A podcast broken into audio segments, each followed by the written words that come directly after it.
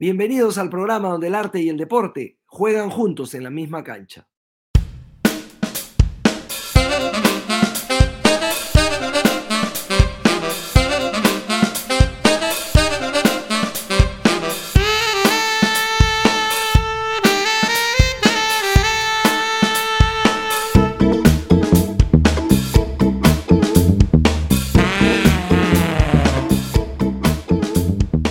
Hoy estamos especialmente entusiasmados en el programa porque nos acompaña Jorge Cazulo. Jorge acaba de decir adiós a uno de sus grandes amores y lo ha hecho en la cresta de la ola, consagrándose una vez más eh, campeón con Sporting Cristal y siendo además decisivo en los partidos fundamentales del campeonato.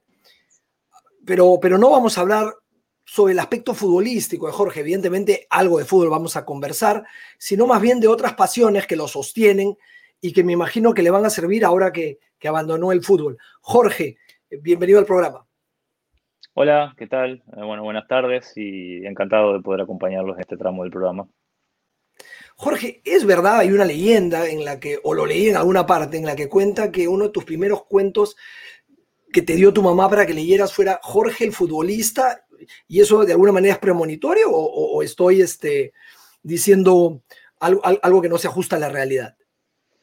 No, sí, sí, es verdad. Yo lo, conté eh, en una entrevista que me hizo Sengo Pérez, es un compatriota que vive en Lima hace muchos años, y, le comentaba eso. me preguntaba un poco el vínculo con, la lectura y, y, qué sé yo y, yo le decía que pequeño, que quizá no recuerdo tanto el primer día que fui a entrenar a un club, pero sí recuerdo de ese libro, él después rastreando y que no, no lo encontraba, no, no lo pudo encontrar, no supo tener qué editorial era ni, ni quién lo escribió, pero, pero bueno, yo sí lo recuerdo con, con mucha claridad y, y bueno, fue un poco lo que, no quiere decir que por eso haya sido futbolista, pero, pero sí como que el, el primer recuerdo que tengo de fútbol es a través de ese libro. Pero digamos que ya era de alguna manera premonitorio, ¿no? Ah, Jorge, te acabas de retirar, ¿estás preparado para el retiro o no? Mm, creo que son cosas que, se pueden responder quizás dentro de más tiempo, ¿no? Porque ahora está todo muy fresco. Eh, lo que sí puedo decir es que de que me tomé el tiempo para, para prepararme, porque mi último contrato eh, lo firmé en 2018 con un compromiso de, jugar dos años más y, que luego dejaría la actividad profesional. Y lo fui madurando, me fui haciendo la idea de que ese día iba a llegar y como comenté en una entrevista que me hizo Romina para la página de Cristal, en el último tramo del año, en el último año, mejor dicho, eh, trabajé de manera individual con, con Marcelo Márquez y, bueno, más con cuestiones del club y, del equipo con, con, Franco Ascenso, que es el psicólogo de Cristal. Entonces digo, a, la hora de tomar la decisión, si siempre es cierto que esto que dicen de que el mapa no es el territorio, ¿no? Una cosa es la idea que yo me hago y otra cosa es dar el paso para, para hacerlo. Eh, lo tomé con, con, tranquilidad, con, mucha, con mucha paz, porque sentía que, que era el momento de, de, hacerlo y porque durante mi carrera también fui proyectando el día después, en mi caso que ser entre, sería ser entrenador y, y es un paso hacia un lugar, ¿no? No, es un paso al vacío, es, un paso hacia otro lugar que, me va a mantener cercano al fútbol, pero desde otra función. ¿Te quedas a vivir en, el Perú? ¿Te quedas a trabajar en Cristal o, regresas al Uruguay? Eh, bueno, ahora regresé a Uruguay y voy a estar seguramente hasta mitad de año y después la idea es, incorporarme como entrenador al staff de, fútbol formativo del, del, Club Sporting Cristal, sí.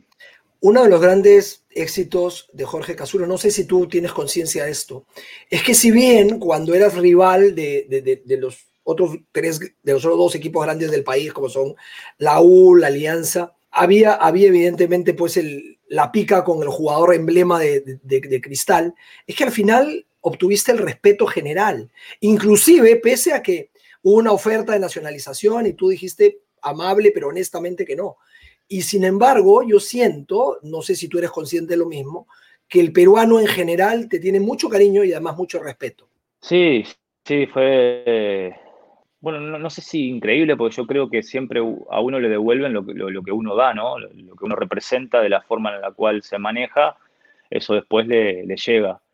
Eh, y sí, es, verdad, mucha gente me, lo ha comentado, yo no, no tengo redes sociales ni, y por ahí hay un montón de cosas que, no sé qué pasan, pero sí a través de amigos, de de gente cercana, me, han comentado, me han comentado esto y para mí eso es, bueno, es un orgullo, ¿no? Es, es algo lindo porque siento que, que, el fútbol, que el deporte es eso también, ¿no? Es una rivalidad de 90 minutos en el caso del fútbol, pero después este, pasa a nivel familiar.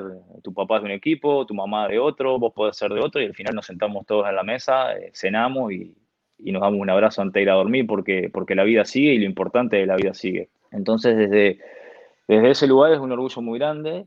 Siento que sí, o sea, me, me, lo, me lo, transmite mucho la gente en la calle en Perú, que, que la gente me tiene algunos cariños por, por, por, porque son de cristal o, porque tienen alguna afinidad política conmigo, pero sí la mayoría respeto, que eso creo que es muy importante y bueno, siento que como te decía, que es como me manejé la vida con, con respecto a, al tema de la selección, en su momento quizá me trajo algún problema con más con gente de la prensa que necesita o que intenta siempre vender con ese morbo de apenas llega un futbolista ofrecerlo para la selección. Yo siempre fui muy firme de, de los futbolistas que están, del lugar donde llego y, de, y, ser honesto conmigo mismo y, a través de eso con, con, las demás personas y siempre en eso creo que fui coherente.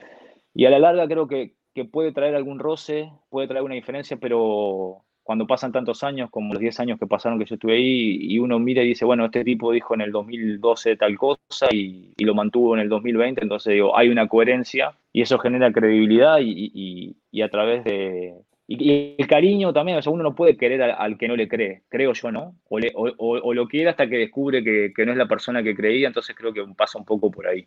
Siempre tu imagen ha sido consecuente. ¿Tienes una hija peruana? ¿Isabela nació en el Perú o nació en Uruguay, Jorge? Eh, tengo dos hijos peruanos. Tengo una ah, nena que se llama Isabela, ¿sí? una nena que se llama Isabela y un brancito que se llama Santino, y son los dos este, orgullosamente peruanos. Así que bien, eh, ahora están acá conmigo en, en Uruguay. Ah, Jorge, tú llegaste al Perú curiosamente y tú tienes también una, una vena eh, cercana a, la lectura, a la literatura, a la escritura. Eh, y curiosamente llegaste al Perú, a, la Universidad César Vallejo, al equipo César Vallejo. ¿Has podido leer alguna poesía, algún escrito de Vallejo o, no? Sí, sí, algo he leído. Eh, bueno, esto es quizás a sacrilegio, pero no, no, no, no, no no es de los poetas que, con los que más conecto, digamos, ¿no? Evidentemente por una, eh, es más un tema de mío que, del, gran escritor que fue Vallejo, reconocido por todos, ¿no? Pero sí, sí algo he leído, pero no es de los, de los peruanos, digamos, que, más eh, me gustan.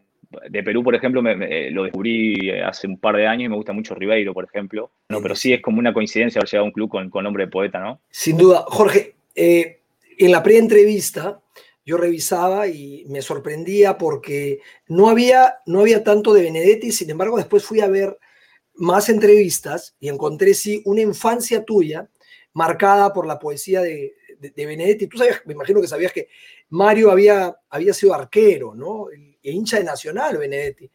Mario Orlando Hamlet.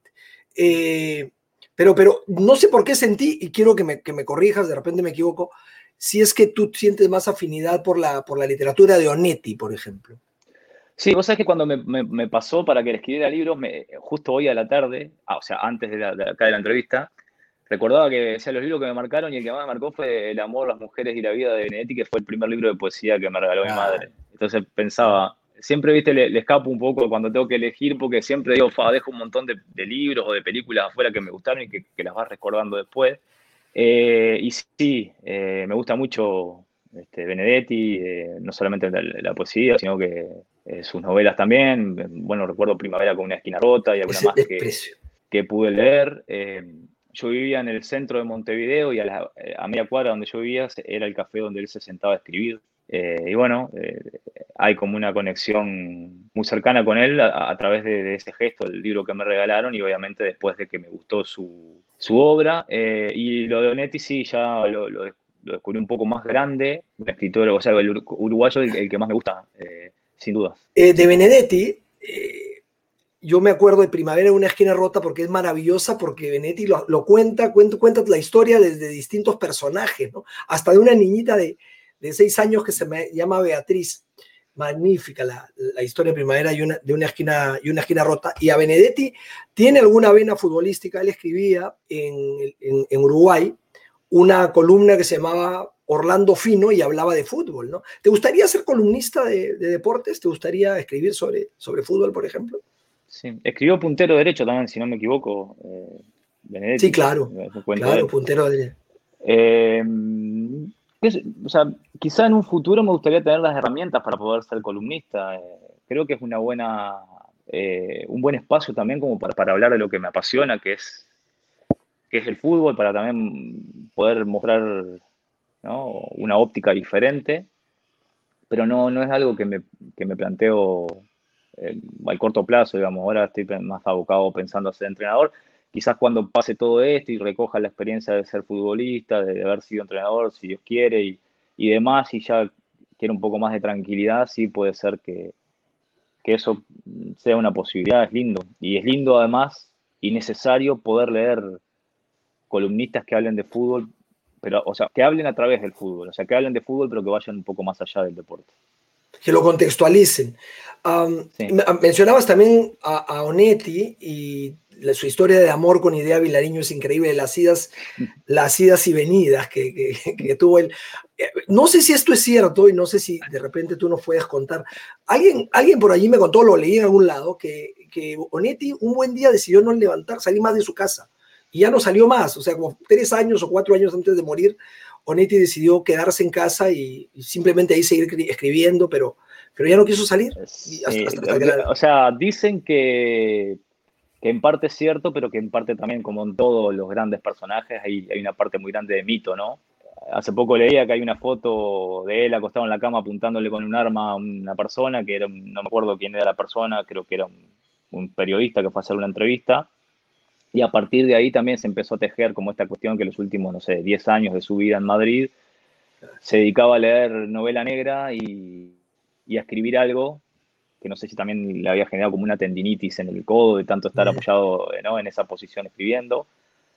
Pero bueno, después hay gente que dice que no, que no era tan así, que sí era, pasaba tiempo en la cama, pero que también daba algún paseo y, andaba también por la casa, digamos. Eh, pero creo que parte un poco de lo que te decía del mito de, de ese escritor tan sombrío, ¿no? Que, que es Sonetti y, que como que a veces también tenemos nosotros la necesidad de, de emparentar la obra con el artista. O sea, eh, si escribe una novela de tal manera, tiene que ser de tal manera y, yo creo que no siempre es así. O si hace un disco de tal disco o, ¿no? tal canción, tiene que vivir de esa misma manera y yo creo que hay que separar a veces ¿no? el, eh, el, suceso artístico del, del artista. Y, bueno, creo que en este caso quisieron englobar todo y bueno, está como esa, esa idea así de que pasó mucho tiempo acostado. Hay una poesía de, bueno, de Idea Vilariño que se llama Ya no y este es un poema de despedida, no, sé, no sé si has podido leerlo, si no te lo recomiendo mucho, es, es hermoso, es, hermoso, es hermoso. No te veré morir, termina diciendo la idea, idea Vilariño. Bonetti también cuenta Galeano, que es otro de los autores que tú habías citado, que José María Arguedas había escrito que, que estaba en el Perú, pero que le hubiera gustado estar en... Sí. esa historia sí, hace, hace poquito lo vi. Sí, sí, hace poquito lo vi, que deseaba en ese momento llegar al Uruguay y apretarle la mano con la que escribe a Onetti. Sí, sí, sí, es muy emocionante esa. Y, claro, y que Onetti tenía un tajo de humedad que le partía la cara, o sea, que Onetti no tiene la, idea de que es un hombre duro y de repente emocionado, pues, por, porque Arguedas había dicho que le hubiera gustado estar junto a él, agarrándole la mano, la mano con la, con la que escribe. Eh, hablábamos también de, música en, la, en la pre-entrevista y tú mencionabas, Jorge, que te encantó, por ejemplo, el, recital que dieron Benedetti y Biglietti. ¿Qué, tipo de música te gusta? Eh, bueno, me gusta, me gusta el rock, creo que por un tema generacional, supongo, ¿no? Eh, me gusta la música en general, pero sí, ahora casi ya no se compran discos, pero de, de los CD, los que más compraba siempre eran de, de bandas de rock y me gusta la trova también. Eh, me gusta la murga, que es eh, muy característica aquí de Uruguay. Eh, pero digo, soy variado, pero si tengo que elegir para ser más puntuales sería el rock y, la trova. Yo presumo que prefieres la letra antes que el ritmo, o, me equivoco. Sí, total, totalmente. Cuando después me preguntaban si me gustaba la música clásica, bueno, yo mismo me, me revelaba eso, así, bueno, sí he escuchado, eh, conozco, no soy de ponerme un disco de música clásica, sí en mi casa se escuchaba mucho eh, Richard Kleiderman, ¿no? El piano, y eso sí me, trae recuerdos y me gusta, Pero bueno, la conclusión es esa, la que vos marcás con mucha claridad, de que me atrapa más la música como compañía de una buena poesía, de una buena letra, que, que la música instrumental en sí misma, ¿no? Para ti la literatura nace con un afecto, es decir, es un vínculo para acercarte a tu madre. Posiblemente, sí, creo que, para todos debe ser algo, algo similar, ¿no? O sea, está comprobado que, que, que, uno retiene en su, en su cerebro mucho más a través de las emociones, ¿no? Cuando algo a vos, cuando un acto te emociona, eso queda marcado y, supongo que, que va por ahí y, que todos conectamos a través de la literatura, a través de una emoción. Así que sí, en mi caso la emoción es esa. ¿Cómo así surge, Jorge, la idea de convocar un grupo de futbolistas y, hacer eh, este grupo de, libros magníficos, eh, Pelota de Papel, escritos por futbolistas? Sí, eh, bueno, nosotros en el, no me acuerdo si fue de 2014 o 2015, con Mariano Soso, que en ese momento era asistente técnico de Daniel Amed, conversábamos mucho, hicimos una linda relación de, amistad y bueno, en un momento llegamos a ver la posibilidad de, hacer talleres de fútbol en, bueno, en, los barrios quizás que lo que es más difícil llegar o que a los niños se les hace más complicado llegar a los clubes para practicar el fútbol. Y bueno, la idea era esa, ¿no? Llegar con el fútbol para brindar una experiencia diferente a, a los niños de esos lugares. Eh, luego, la verdad que no se podía llevar adelante porque había que hacer una logística, no había mucho tiempo, trabajábamos muy seguido y qué sé yo, entonces la idea fue tratar de ayudar de otra manera y se nos ocurrió el, tema de hacer un libro, ¿no? Eh, Mariano muy amigo de Seba Domínguez, que es un crack, y yo soy muy amigo de Agustín Lucas, que es un futbolista que escribe y que escribe muy bien y que lo recomiendo. Eh, y bueno, empezamos ahí a, desarrollar lo, que queríamos hacer, que era algo más pequeño, pero bueno, Agu y Seba se, contactaron con Juanqui Jurado y Juanqui empezó a mover toda la maquinaria junto con ellos y cuando quisimos darnos cuenta ya era una cosa gigante, ¿no? Eh, yo siempre, hay una entrevista que le hacen a Onetti en un canal español que creo que está, está en YouTube, entonces el tipo le dice que, él es como que él es parte de, del boom latinoamericano. Entonces Bonetti dice, no, yo no soy parte de eso, yo fui arrastrado por el boom. Y esto fue una cosa parecida. Esto fue una cosa parecida porque de una cosa más íntima, más pequeña que podíamos pensar, al final terminó siendo editado por Planeta, terminaron escribiendo futbolistas de todas partes, gente de fútbol, Valdano, que también es futbolista, pero en ese momento ya no eh, estaba como dirigente y también es columnista. Y se hizo algo muy, muy lindo que, que, sirvió primero para mostrar otra faceta del futbolista, romper esa barrera, esos miedos también que a veces tenemos nosotros los futbolistas de mostrarnos en otra, en otra, eh, con otro perfil. Y bueno, ayudó también porque el libro fue, creo que se vendió mucho y eso también tenía un, bueno, una, una parte para ayudar que, que también se cumplió, así que bueno, después vino el Pelota de Papel 2 y después vino el 3 que es escrito solo por, por mujeres y que también han estado con, un éxito muy grande y con la posibilidad de mostrar, como te decía, otras voces de, dentro del fútbol. Es que el libro está muy bien cuidado, porque además del el papel ser hermoso, las ilustraciones son, son muy lindas, aparte por supuesto del, del, contenido literario, pero libros de deportes que, que, a ti te hayan gustado, que tú recuerdes o que, que te hayan marcado, Jorge, ¿alguno? Mm sí, serían mucho. De fútbol he leído un montón, de metodología, de no sé, quizá eh, también a ver de, otros deportes, poner el juego interior del tenis, creo que es un libro claro. muy bueno. Em, el de liderazgo de los All Blacks, que salió hace, no hace mucho, también es bueno. Después de, fútbol yo he leído mucho sobre entrenadores, de que me gustan, los libros de Perarnau, los dos de Herpep y Metamorfosis son los dos libros espectaculares. Senda de Campeones, que es un libro de él también, que habla todo del proceso de, eh, en la masía de, formación para los futbolistas de Barcelona, eh, qué sé yo. Y después lo que es novela de fútbol, que es algo que yo siento que es tan difícil de hacer, de conmover con, con una novela, porque el fútbol ya de por sí es tan conmovedor que es difícil, ¿no? Eh, a través de, lo que escribirlo, generar sensaciones parecidas, pero Papeles en el Cherry creo que es una, una novela hermosa que que lo que te decía anteriormente, no habla de fútbol, sino que habla a través del fútbol. Y, bueno, eh, dentro de los tantos libros que se pueden es ese. Después había otro muy bueno también, eh, con respecto a esto que vos me decías del dejar de jugar, si estaba preparado o no, que se llama Jugarás en Primera, que es de Manzanel, es la, yo creo que es Mariano Manzanel, un exfutbolista que cuenta su historia. El tipo se lesionó se quedó al borde del campo, ¿no? No pudo ingresar, iba a ingresar, al final se cambió el cambio y, en la semana posterior o posteriormente se lesionó y no pudo volver a jugar. Y él cuenta cómo ¿no? la literatura, el escribir le salvó, digamos, de alguna manera la vida. Es un libro que me, gustó mucho. Pero bueno, sí, de, deporte muchísimos libros hay. Y, hoy, o en los últimos años, creo que es una rama que se ha explotado mucho y muy bien de literatura de, fútbol o de deporte y hay, hay mucha variedad. Quizás antes era un poco más difícil conseguir libros así, ¿no? Hay un libro justamente eh, que acaba de escribir Marcelo Roffé, que es este psicólogo de, la rama psicoanalista, sobre justamente el, adiós de los, de los deportistas, el retiro de los, de los futbolistas o los deportistas de su actividad, de la actividad que tanto aman. ¿Te, interesa también eh, la, psicología, Jorge, no? Sí, totalmente. Leí con la, la, cabeza hecha pelota, con la cabeza hecha pelota de él, de Roffé. Tiene otro libro en colaboración con otros psicólogos que es Entrenamiento Mental en Fútbol, que lo, sacó no hace mucho, muy interesante también. Y claro, sí, me gusta, yo creo mucho en eso eh, y, me gusta leer sobre neurociencias también, eh, aplicadas al deporte. Eh, creo que es, es una rama súper interesante en la que hoy hay mucho material, quizás antes nosotros no sabíamos mucho cómo funcionaba el cerebro, cómo aprendía el, ser humano y hoy a través de las neurociencias hay como. Una, una guía muy marcada, obviamente que eh, navegar en agua profunda lo que es neurociencia ya es muy difícil y, quizás nosotros no estamos, ¿no? Eh, para tanto, pero sí por lo menos en lo superficial y en lo que se necesitaría, digamos, para encaminar eh, algún tipo de proyecto ¿no? de, enseñar, me resulta muy interesante y también eh, eh, me, gusta ese tipo de lectura. ¿Qué libros de literatura en general recomendarías a, nuestros oyentes? O que a ti te hayan gustado, ¿no?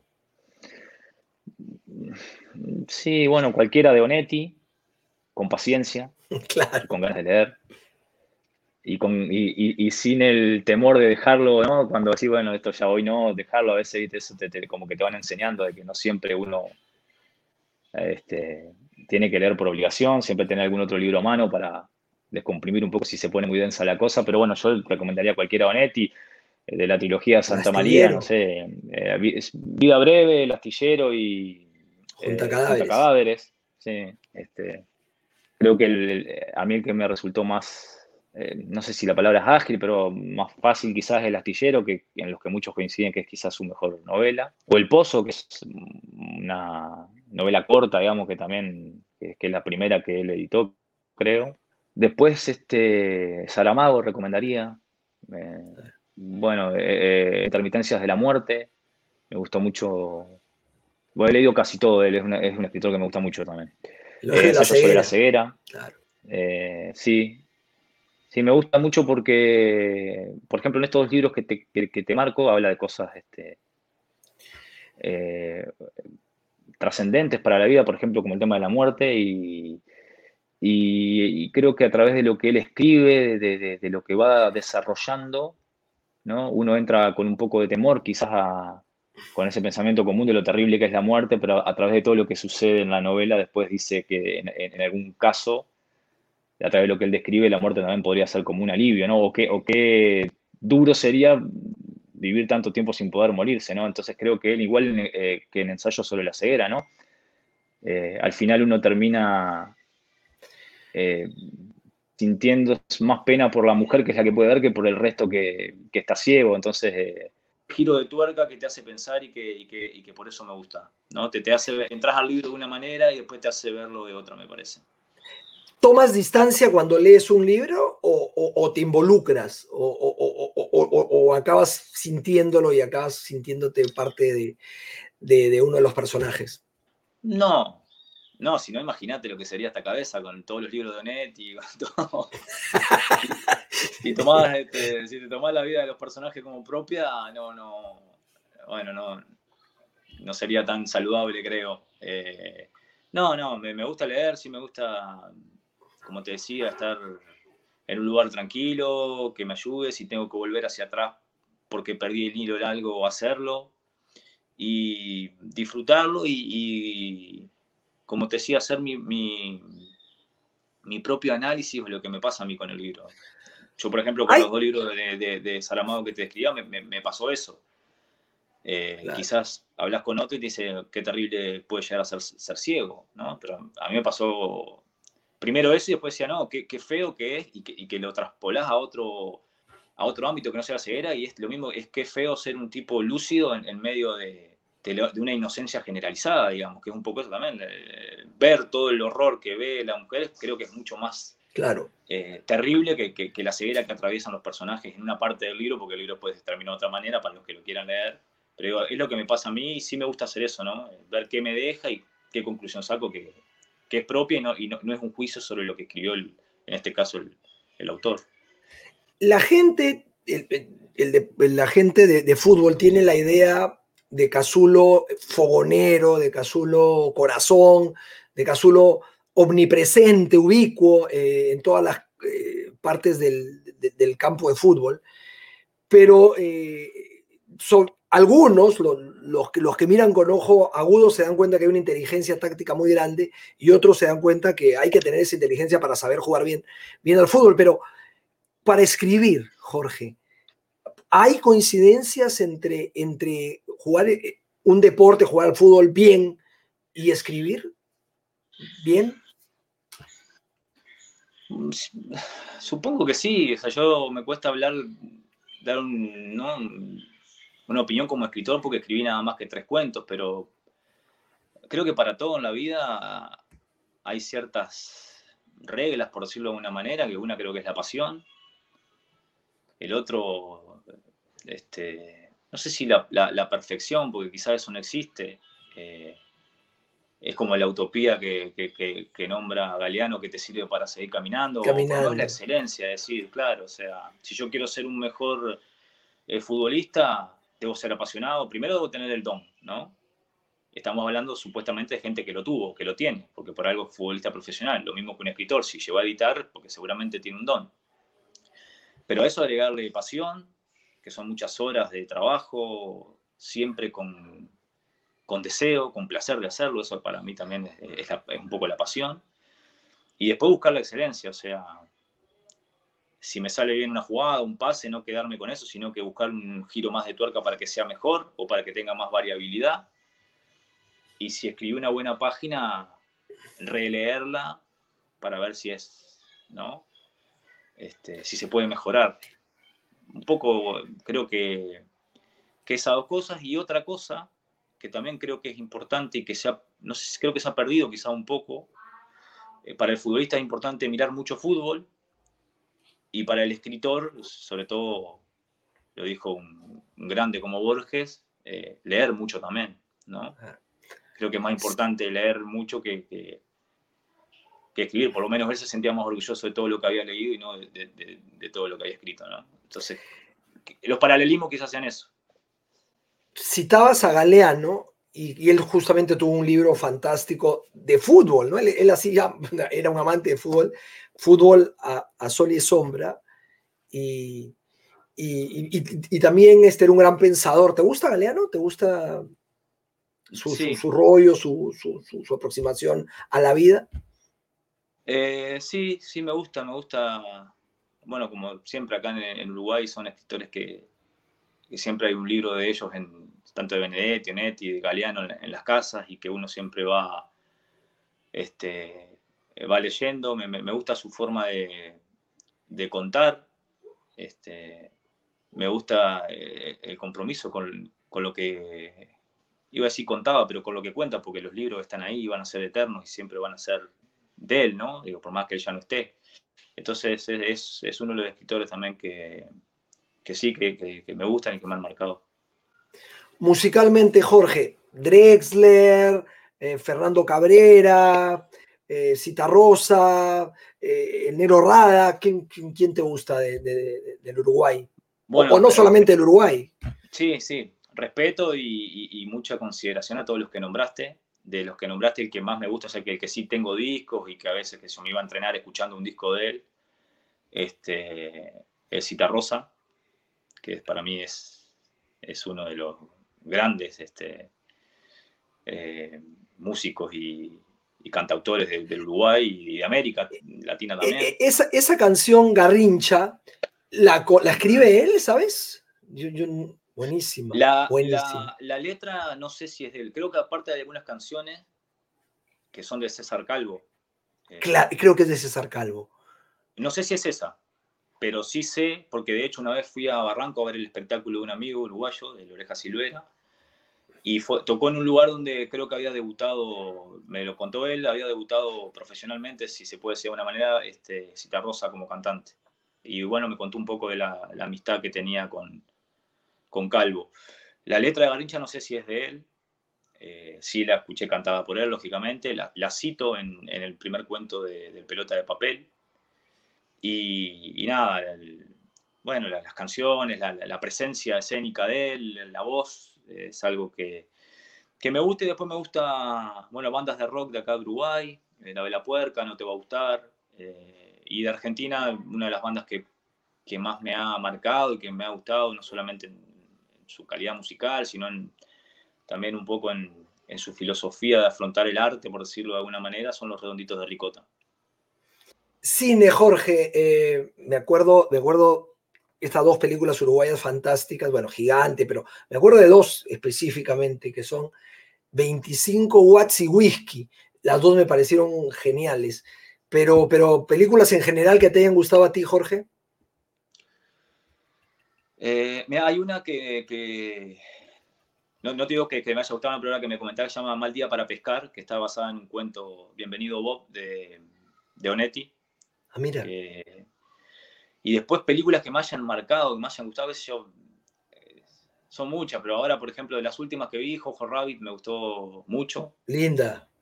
Linda. Eh, una que se llama Los Coristas, que es una película francesa que la vi hace muchos años. También que habla un poco de cómo a través del arte, ¿no? Eh, bueno, ese profesor educa o, encausa un poco a todos esos chicos este, olvidados, es una película hermosa. Eh, para marcarme a una de, Perú, Tinta Roja de Pancho Lombardi, me gustó mucho, me gustó muchísimo.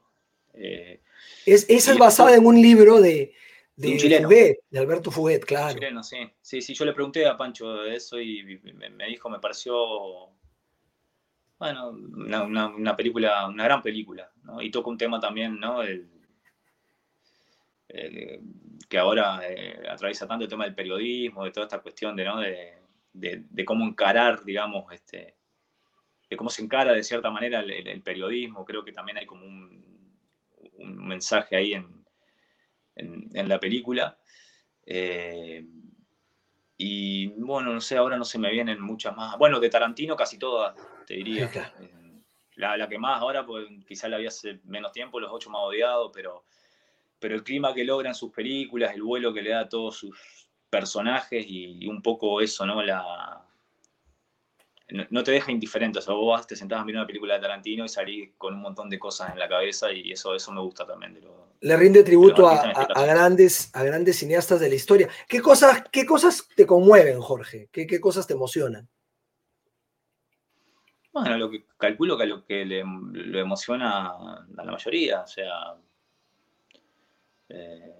un, buen, buen espectáculo, una buena música, eh, no sé.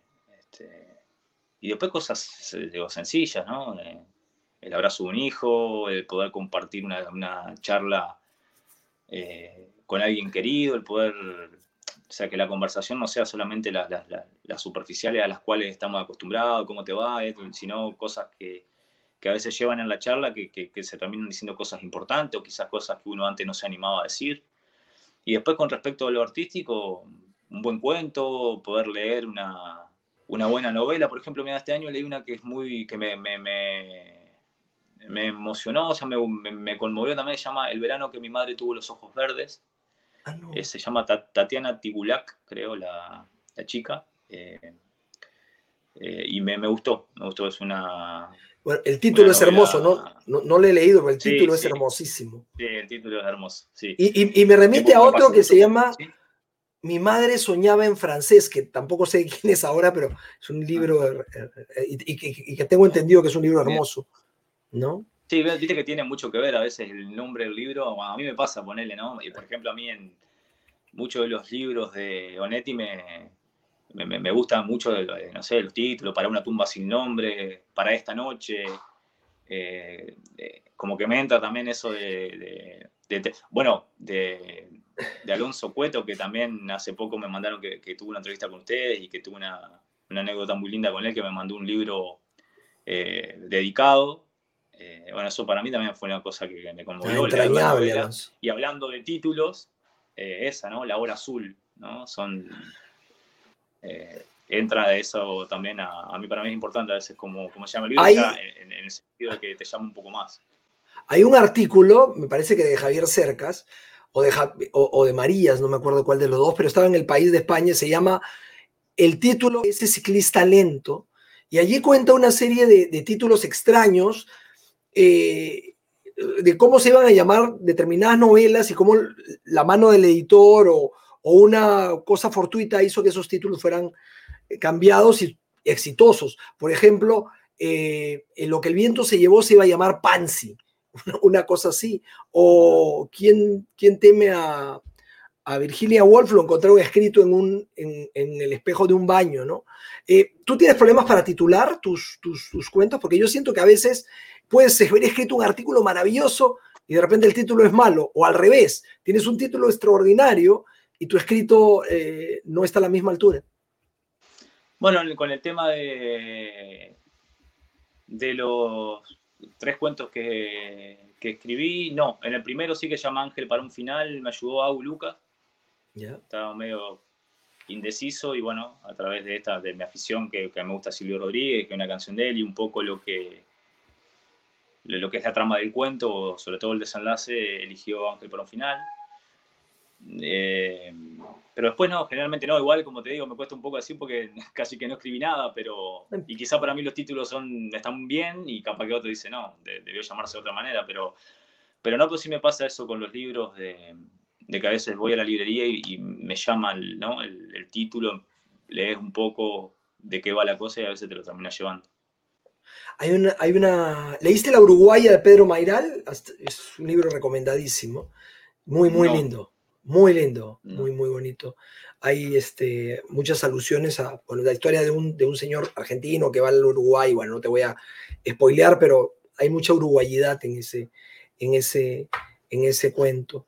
Eh, Jorge, quería, preguntar, quería preguntarte algo más. ¿Te gustaría que, que tus hijos sean deportistas? ¿Que tus hijos se dediquen al deporte profesionalmente? Mm, me gustaría que sean felices.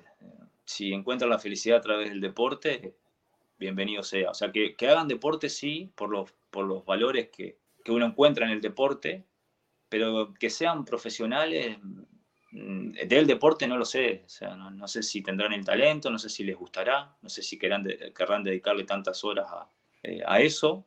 Sí me interesa que, que hagan deporte porque, bueno, eh, o sea, en, en, el fútbol, por ejemplo, que es a lo que yo me dediqué, pero en todos los deportes igual, sabes es tan dinámico que te tenés que sobreponer a adversidades de un minuto a otro en el fútbol, por ejemplo.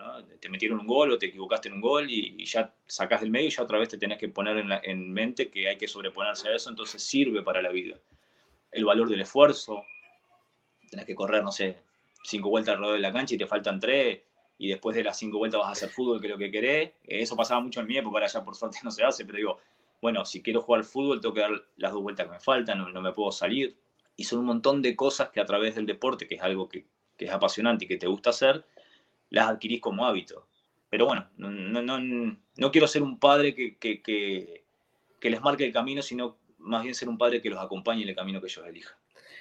Si, si no hubieses ganado todo lo que ganaste, igual el camino hubiese valido la pena, o sea, igual el, o, son estos títulos los que hacen que la cosa sea mejor. Si no, si hubiese sido un futbolista que no hubiese ganado todo lo que ganó, igual hubiese valido la pena ser futbolista.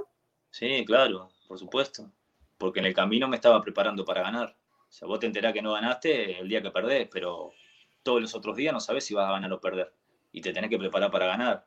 Y cuando mirás para atrás, decís, me preparé 300 días y en el último fallé, pero los 300 días es vida, que se fue, que la disfrutaste y que hiciste algo productivo o algo en lo que creías o perseguiste un sueño. Entonces, por supuesto, y, yo valoro mucho. a mí, por ejemplo, más allá de lo técnico, lo táctico, si te gusta más cómo juega el equipo o no, pero soy una persona que admira mucho a Bielsa por, por eso.